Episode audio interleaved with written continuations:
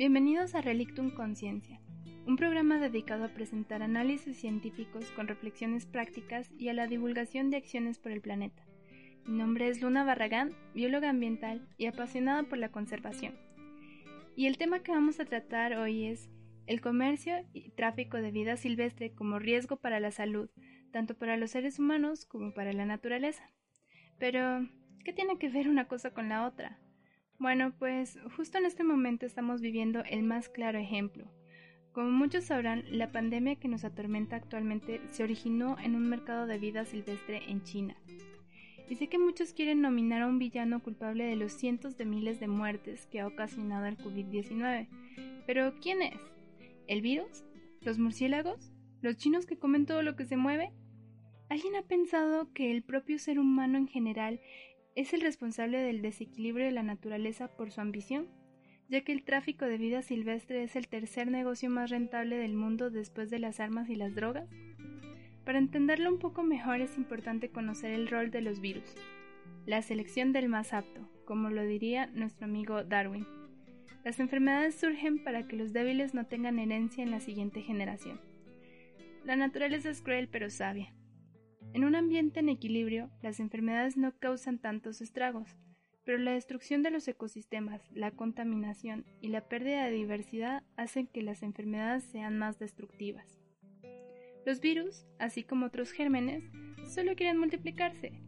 Un virus exitoso no mata a su huésped porque así también muere. El huésped desarrolla inmunidad y es así como coevolucionan. Un virus exitoso es el de la gripa común, Puedes enfermarte cada año, pero es muy probable que lo superes cada vez, y así el virus tiene el chance de evolucionar y volver a atacar. Eso es porque somos sus huéspedes principales, pero cuando un virus infecta a un huésped distinto al original, su nueva víctima está tan indefensa que este virus apenas ofensivo se convierte en un arma mortal. Es por esto que las enfermedades de origen zoonótico son tan peligrosas. Este riesgo ya lo sabíamos desde hace años, un riesgo intensificado por el comercio de vida silvestre. Un artículo del 2005 titulado El comercio de vida silvestre y emergencia global de enfermedades advierte claramente pues esta actividad genera múltiples mecanismos de transmisión de enfermedades entre especies, lo que representa una amenaza a la salud humana, del ganado, el comercio internacional, los medios de vida rural, a la propia vida silvestre y a la salud de los ecosistemas. Y aunque hasta apenas ahora vivimos una pandemia de estas dimensiones, el artículo menciona que desde 1980 hasta el 2005, año de la publicación, han surgido más de 35 nuevas enfermedades asociadas al comercio de vida silvestre. Es decir, más o menos una enfermedad cada ocho meses. Entre los ejemplos de enfermedades de origen zoonótico están la hepatitis, que la contraen varios mamíferos, el VIH, que viene de los simios, la tuberculosis, que la contrae el, ganado bovino, el ébola, que proviene también de los simios, el MERS, que proviene de los camellos, y la rabia, que también es contraída por varios mamíferos. Pero, un momento, esto no solo ocurre en una vía, el ser humano también ha transmitido enfermedades a la vida silvestre como es el caso en que se contagió de influenza una población de águilas en peligro de extinción, o la diseminación del hongo causante la quitridiomicosis en todo el mundo, enfermedad que provocó la extinción de más del 30% de anfibios. En fin, es algo de parte y parte. La cosa es que, al analizar 1.415 patógenos que afectan a la humanidad, el 61% tienen un origen zoonótico y las enfermedades que naturalmente afectan a más de una especie, las multihuésped, son potencialmente más transmisibles al ser humano. Y adivinen qué, el 67% de las enfermedades del ganado tienen estas características. Así que verifiquen bien el origen de su próximo asado. Nunca se sabe cuándo ni dónde surgirá la próxima epidemia. Y la verdad es que anualmente existen pérdidas de más de 80 mil millones de dólares debido a las enfermedades del ganado y su control y esto sin hablar de los cientos de miles de millones de dólares invertidos en salud debido a estas enfermedades emergentes. Lo que ahora vemos que no ha bastado para controlar la tan anunciada y aún así inesperada pandemia. Si comparamos la cantidad de dinero en pérdidas versus la cantidad de dinero que representa el negocio de la vida silvestre, la verdad es que salimos perdiendo. Más aún teniendo en cuenta que en muchos casos es un negocio ilegal y no se está cuantificando las pérdidas en los ecosistemas.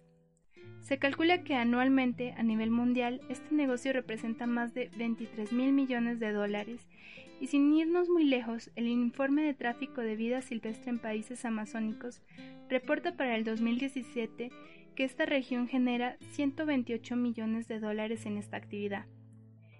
Y sí, los chinos no son los únicos que comen todo lo que se mueve. El comercio de carne silvestre ocurre también en África, con mil millones de kilogramos de carne anual, y en la Amazonía, con más de 164 millones de kilogramos de carne. De todas formas, comer un animal infectado no es la única forma de transmitir la enfermedad entre especies. El simple contacto también puede ser, como es el caso del toxoplasma que se transmite por el contacto de excretas. Y en un mercado tan poco regulado, en donde desde el origen, el transporte y la comercialización de la vida silvestre habrán mil millones de contactos al año entre un sinnúmero de especies silvestres domésticas y el ser humano sin mayor precaución.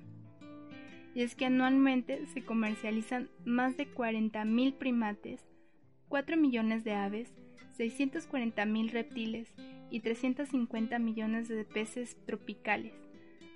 Todos vivos, para ser comidos, ser mascotas, participar en rituales y creencias ancestrales, entre otras cosas. Uno de los ejemplos que más llamó mi atención fue la tradición de comprar aves para liberarlas, irónicamente, por la creencia de que este acto de bondad brinda extrema fortuna. El COVID-19 se originó en China por puro azar, en parte porque en Oriente el comercio de vida silvestre es algo por lo general legal y el estado de sus ecosistemas es bastante degradado, y quizás esto facilitó el surgimiento de la enfermedad. Pero realmente, América es un continente con mayor riesgo al contener cinco de los países megadiversos y amenazados por el comercio ilegal de vida silvestre como Brasil, Colombia, Ecuador, Perú y México. Y el primer país del mundo en consumo de vida silvestre. ¿Quién adivina? Sí, Estados Unidos, en donde la OMS y la Fundación Wildlife Trust en el 2009 publicaron un estudio llamado El riesgo de importar enfermedades zoonóticas a través del comercio de vida silvestre en Estados Unidos, donde se analizó únicamente el comercio de mamíferos vivos entre el 2000 y el 2005, que en total representó 246.772 ejemplares. Hablando únicamente de importaciones legales, nunca se sabe con certeza qué hay en el mercado negro. De estas, el 67% se, importó con fines comerciales, principalmente mascotas y materia prima y el 28% con fines investigativos. Ya saben, ratas, conejillos de indias, alias cuy, y macacos. Entre todas estas, se calculó un potencial de transmisión de 27 enfermedades, ya conocidas obviamente. Lo más interesante es que el 49% de las importaciones declaraban oficialmente traer partes de animales como por ejemplo la piel, cuando en realidad se trataban de animales vivos.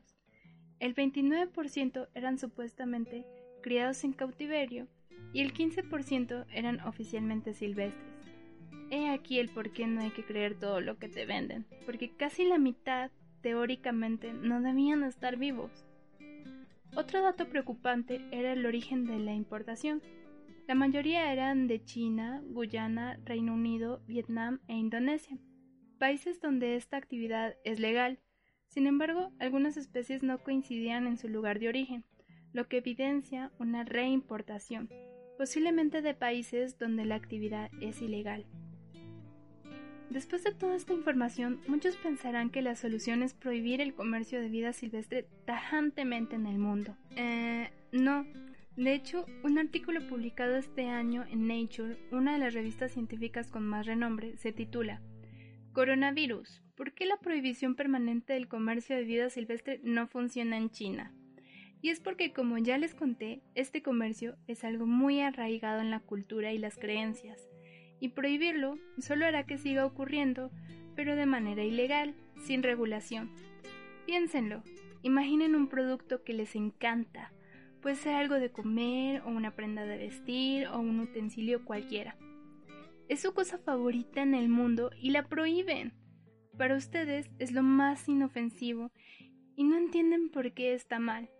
Probablemente, si les gusta tanto, lo comprarían ilegalmente, cueste lo que cueste. ¿No es lo mismo que pasa con las drogas?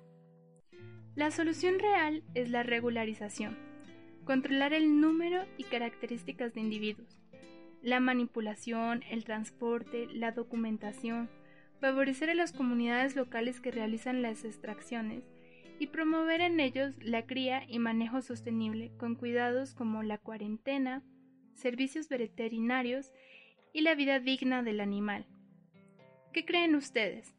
¿Podremos algún día llegar a desarrollar este negocio para que sea un beneficio y no un riesgo? Si les surgen preguntas, ideas, comentarios, propuestas de proyectos relacionados o formar parte de voluntariados de proyectos actuales, pueden escribirnos al correo electrónico relictum.c.gmail.com y seguirnos en redes sociales como relictum.c en Facebook e Instagram. Un agradecimiento a Hernán Orellana por ser parte del desarrollo del material y la producción y a ustedes por escucharnos. Hasta la próxima.